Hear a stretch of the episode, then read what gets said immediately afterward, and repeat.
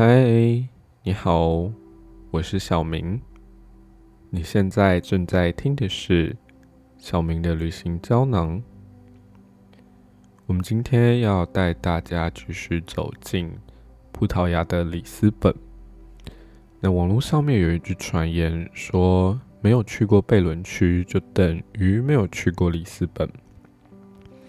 那贝伦区在哪里呢？贝伦区是葡萄牙首都里斯本的一个区，它位于里斯本市中心以西六公里。那我们上次说到的发现者纪念碑也是在这个贝伦区里面。贝伦区在葡萄牙语里面叫做 Belém，那它的意思就是耶稣基督出生的地方——伯利恒。那说到贝伦区，我想最著名的地标应该是贝伦塔。贝伦塔是一栋五层防御性的建筑，它建于曼努埃尔一世时期的西元一五一四年到一五二零年期间。那这座塔呢，为了表现出国王的权威。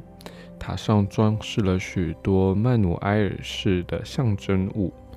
譬如说是石雕的绳子环绕着塔身，和点缀用的石节，或者是浑天仪，甚至是耶稣十字和一些其他植物的元素。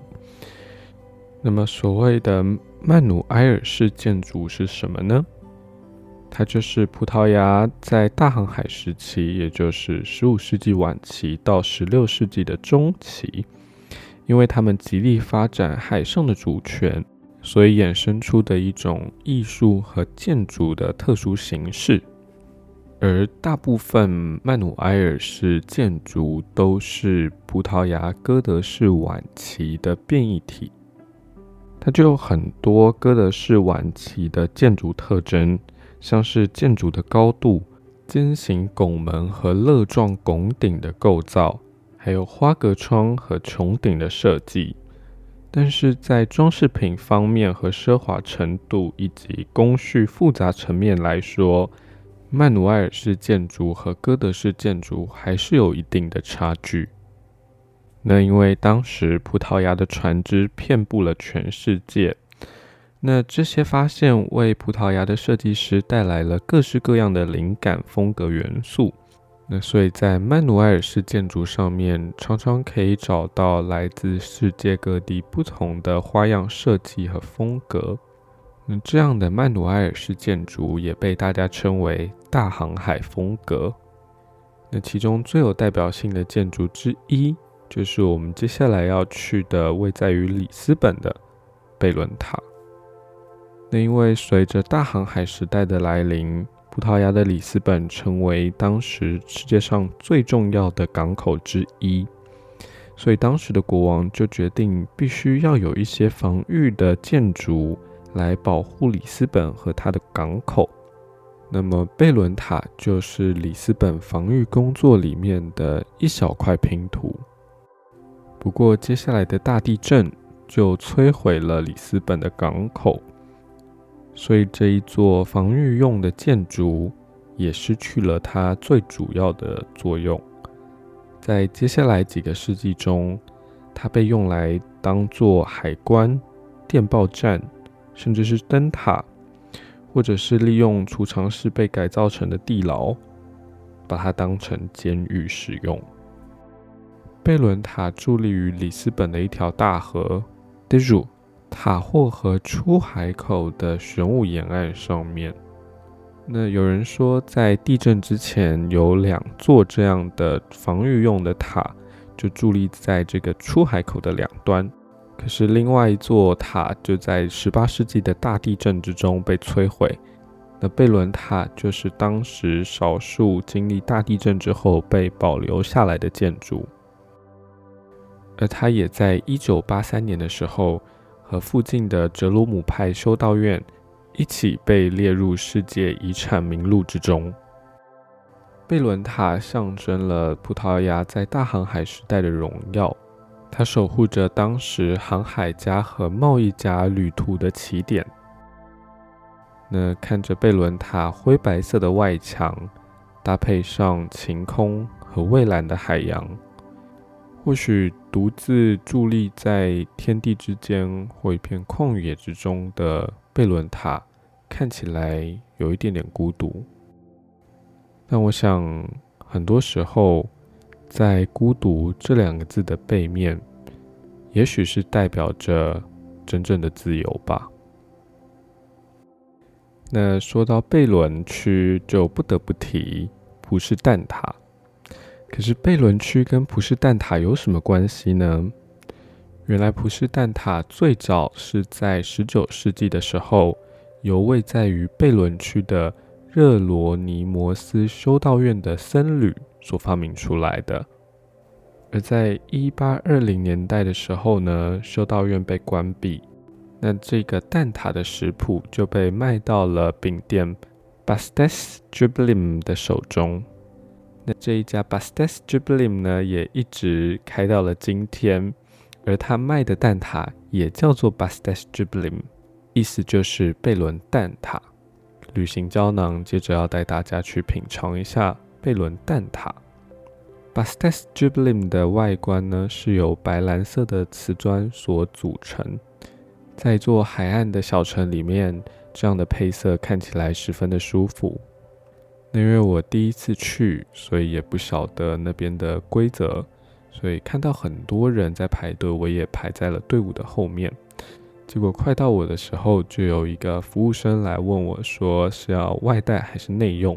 我就说我要内用。那他就把我带进了他们店里面。那为什么说是用“带进”这两个字呢？因为它的店的构造有一点点特别，它是有一点点像是地下隧道一样，在很长很长的走廊旁边连接了很多小空间。那在穿过了无数个空间组成的走廊和拱门之后，就会到一个大的用餐区。那他就把我带到一个桌子前面，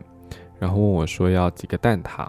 我说我要四个，他说一个人吃四个可能有点多，要不要什么喝的？我就说我要茶。过了好一阵子之后，我的蛋挞终于来了。那我马上就迫不及待的咬了一口葡式蛋挞。它其实跟我们平常在亚洲地区吃到的葡式蛋挞有一点点不同，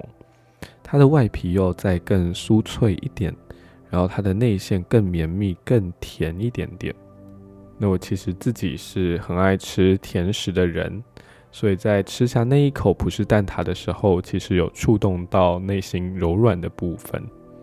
老实说，吃了四个蛋挞其实是有一点点饱的，所以建议大家去里斯本吃蛋挞的时候，最好一次不要超过两个。不过还好，我有点一杯茶来解这个甜腻。那在贝伦区吃完下午茶之后。旅行胶囊要带大家搭着电车来到世界上最古老的书店——伯特兰书店。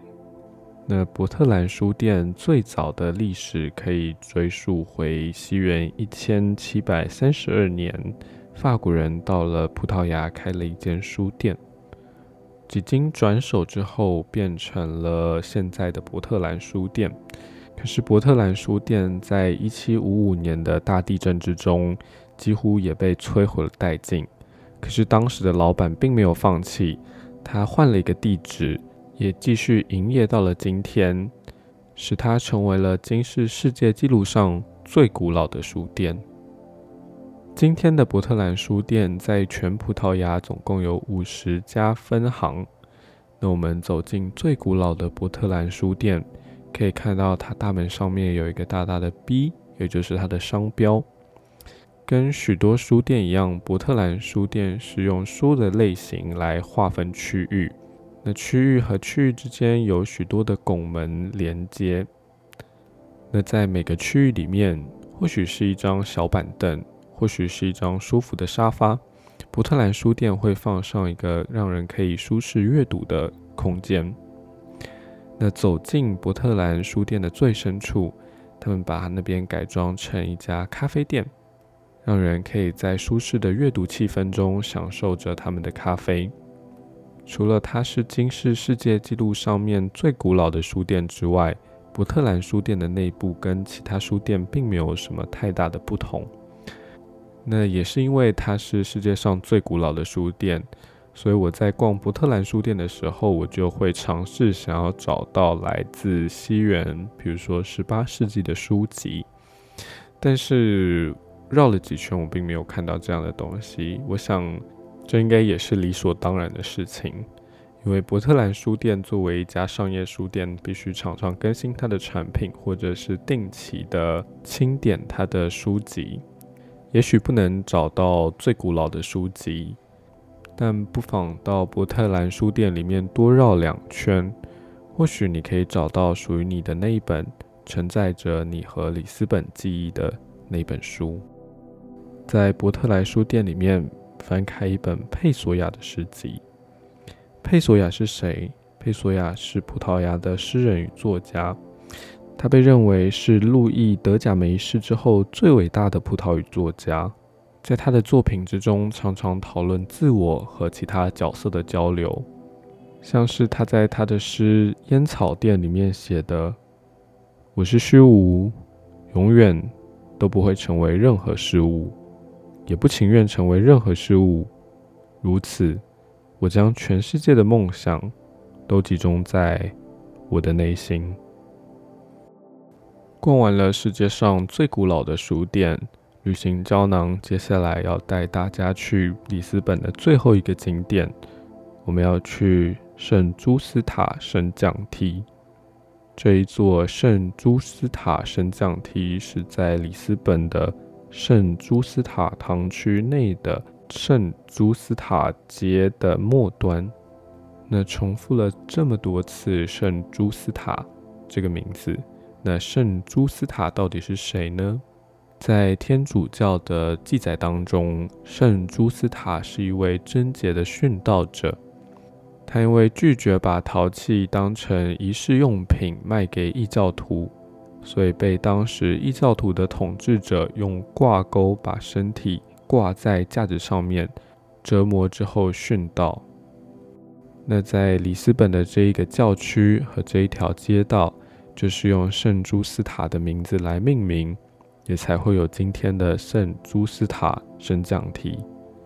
而这一座圣朱斯塔升降梯的设计师呢，他就是位在于巴黎的埃菲尔铁塔的设计者居斯塔·埃菲尔的学生。他出生于葡萄牙的波尔图，而父母都是法国人。圣朱斯塔升降梯最早起建于西元一千九百年，并且于两年后完工。它原本是以蒸汽来当成升降梯的动力，一直到一九零七年的时候才改由电力作为动力来源。这一座圣朱斯塔升降梯总共有四十五公尺高。那在搭到上面之后，可以走上去一个螺旋楼梯，到它的一个观景平台上面。所以许多到里斯本的游客都喜欢在日落的时候造访这一座圣朱斯塔升降梯，在它的楼顶看里斯本的日落。包括我也是在黄昏的时候才来到了这一座升降梯。不过，因为这座升降梯的设计有点古老，所以每次搭载有一定的人数限制，而在它每次运行之间都要相隔一段蛮长的时间来控管上面的人数，所以很多人排队上去圣朱斯塔升降梯的时候，排着排着，太阳就下山了。那我则是快到太阳下山的时候，才来到这个圣朱斯塔升降梯前面排队。因为当时排的人还很多，队伍很长，所以就有一段时间可以好好来欣赏这一座升降梯。圣朱斯塔升降梯主要是以黑灰色的支架所构成的建筑。那在每一层上面，它加上了不同的新哥德式风格的花样。来作为装饰。升降梯内部主要是以木造构成，所以在缓缓上升的过程中，可以坐在它的木质长椅上面。而我上到顶楼的观景平台的时候，其实太阳已经下山了，正是那一段太阳下山之后，夜晚尚未来临的那一段黄昏。在圣朱斯塔升降梯的观景平台上面，可以环视或者是鸟瞰这一座七丘之城里斯本。黄昏的里斯本点亮了路灯，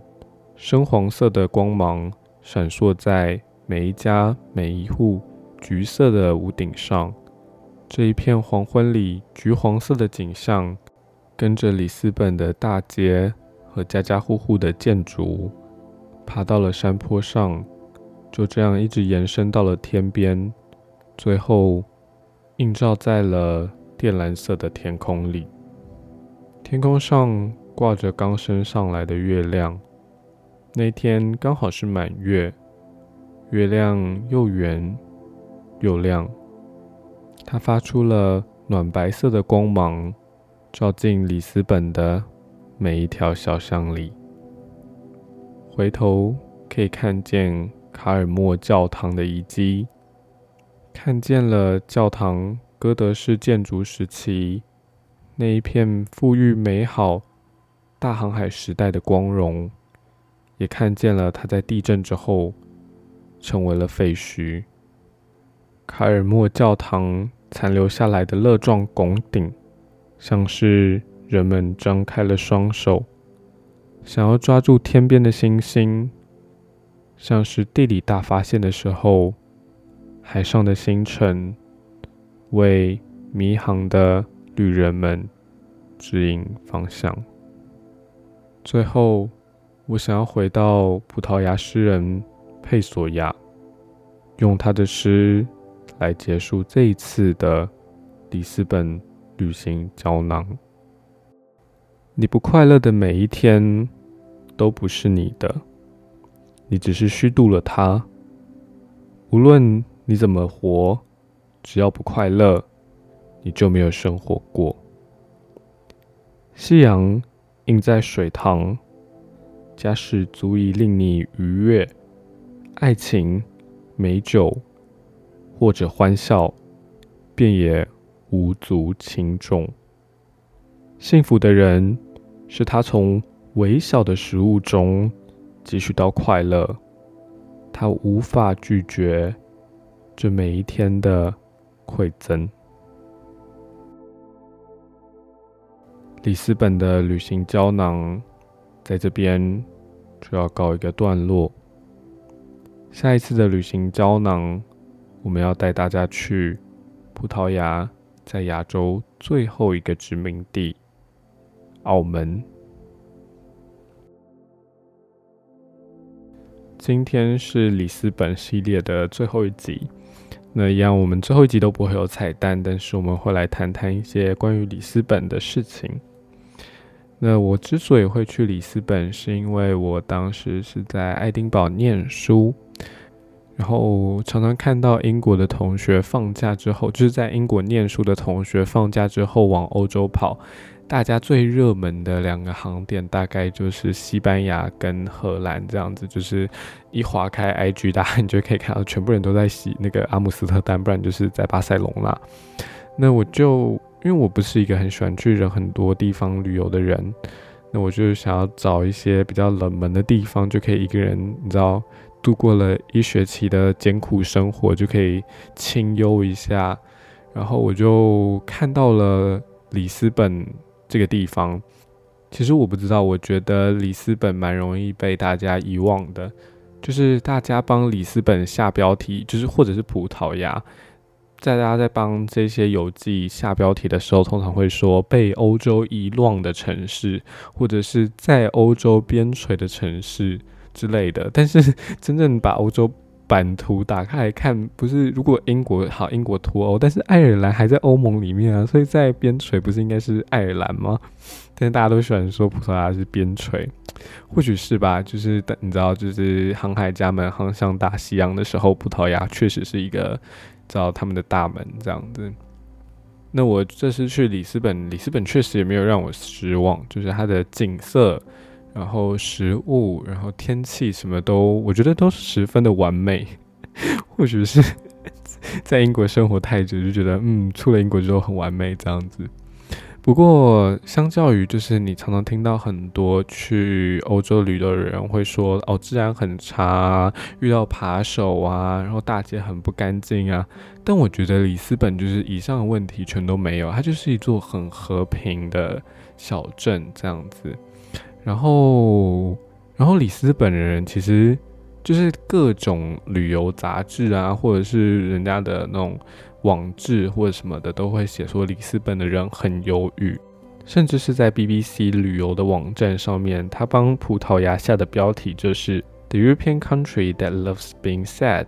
一个喜欢悲伤的欧洲国家。那怎么说呢？我觉得这种描述其实我们要说偏颇，但我觉得蛮真实的。就是嗯，我觉得里斯本最大的差别，好，最大的差别就是因为我当时是在爱丁堡念书。那我刚去爱丁堡的时候，三个礼拜，我甚至没有在街上看过一个就是亚洲人，因为我的宿舍里面全部住的也都是就是西方的同学这样子。然后，所以在你知道爱丁堡搭公车什么时候，很多时候上车的时候，整车只有我一个亚洲人，大家就会就是这样。看你这样，就跟很多外国人在台湾一样，就是常常被看这样子。可是，在里斯本，我应该说他们忧郁到，就是他们就是不想要管你，就是不不管你是什么人，也不管你来自哪里，他就是自己想要，就是你知道，让我一个人静静就好的那种感觉。就是我觉得最深刻的一个经历，就是我去他们的蛋挞店要买蛋挞，就是路边的一家小的蛋挞，不是那种观光景点的哦。然后他的店员就是 在在用手机，然后我就跟他说我要一个蛋挞，然后他就他就说哪个，他没有看我，他继续看手机，他就说哪个，我就指我就因为我也不知道哪一种的差别是什么，就随便指一个蛋挞，然后他就全程都没有就是正眼看过我一眼，就是他就静静的就是看着他的手机。就眼睛看他手机，然后一只手拿纸袋，然后一只手帮我夹蛋挞丢进那个纸袋里面，然后之后拿出刷卡机让我刷卡，全程呢我们就是零眼神接触这样子，我觉得其实蛮。蛮好的，可能是我有时候有点怕，就是跟陌生人接触吧。就是我原本以为他跟西班牙是一样，因为我有一个西班牙室友，然后他就是一个很热情的人，所以导致我有一点你知道偏见，就是我觉得西班牙好像都很热情这样子。因为常常听说葡萄牙跟西班牙因为地理关系很相近，因为葡萄牙就在西班牙旁边嘛，那他们的语言啊、文化、个性全部都很相像这样子。但是其实没有葡萄牙跟西班牙真的差很多，尤其是人的热情度这一点，里斯本的人真的是也不能说是冷漠，就是他们真的是沉浸在他们自己的那一种骚打的情绪里面吧。那这当然反映在很多他们的民族文化的内容里面，像是我有一天晚上去一家杂货店买东西的时候，我就听到那个老板在放一种葡萄牙的歌，然后后来查了之后才知道那种歌叫做发抖，它就是葡萄牙专门的一种音乐，然后它听起来真的很悲，就是我不知道，就是有一种淡淡的忧郁感吧。那我查了一下，发抖在葡萄牙语里面的意思就代表命运或者是运势，就是有一种有一个民族的民族乐就叫做命运这样子。然后这一种音乐最早呢可以追溯回两百年前里斯本的劳工区域，然后最早这一批发抖的歌手就是渔民的妻子们。那这些妻子们因为老公出海捕鱼之后失踪。最后下海沦入风尘之后，开始唱发抖这种歌，所以这一种民族歌谣最早就是源自于这么悲苦的人群这样子。那当然到了葡萄牙，但不免俗的要说一两句葡萄牙语这样子。那我在在早，就是我在回想到底葡萄牙人怎么跟我打招呼的时候，因为我知道西班牙语里面打招呼叫做 “ola” 嘛，可是我就有点想不起来到底葡萄牙人怎么跟我打招呼。然后我就是翻阅过，我就是脑袋大概三十遍之后，才发现没有葡萄牙人跟我打过招呼，就是他们没有跟我说过“你好”这两个字。哎，天哪，就是 里斯本人就是忧郁到这种程度，就是他们就不 care 你到，就是不想要跟你说你好。但是生存用的葡萄牙语还是要学。为什么要用生存用的葡萄牙语？因为有两个东西到了里斯本之后一定要去吃，是哪两个东西呢？第一个就是猪扒包 b f a n 啊，我其实蛮怕就是猪扒包到底吃起来是什么感觉的，就是因为你知道我对我住在苏格兰之后吃到一种东西叫做 haggis，然后它就是嗯。就是羊羊内脏做的杂碎肉这样子，所以我就对欧洲人的肉的吃肉的那种品味有一点担心，然后 所以我就很怕那个，因为它的猪排不像我们这边用很多调味料还是什么的，就是看那个猪排会看起来像是别的颜色，它就是白白的猪肉的颜色这样子，然后夹在一块面包里面，然后就想说，嗯，这样会好吃吗？可是殊不知，我就是下就是下定决心之后。就鼓起勇气咬了一口猪扒包，哦天呐，人间美味！里斯本我觉得真的是一个人间美味很多的地方。那接下来下一个人间美味就是当然是葡式蛋挞了，它的葡萄牙文是 Pastel g e n a d a 那说到葡萄牙名产呢，我就有听说樱桃酒这件事情，可是我在里斯本就没有去找樱桃酒，一直到我要回去的时候，在机场就看到有人在卖樱桃酒，然后我就买了。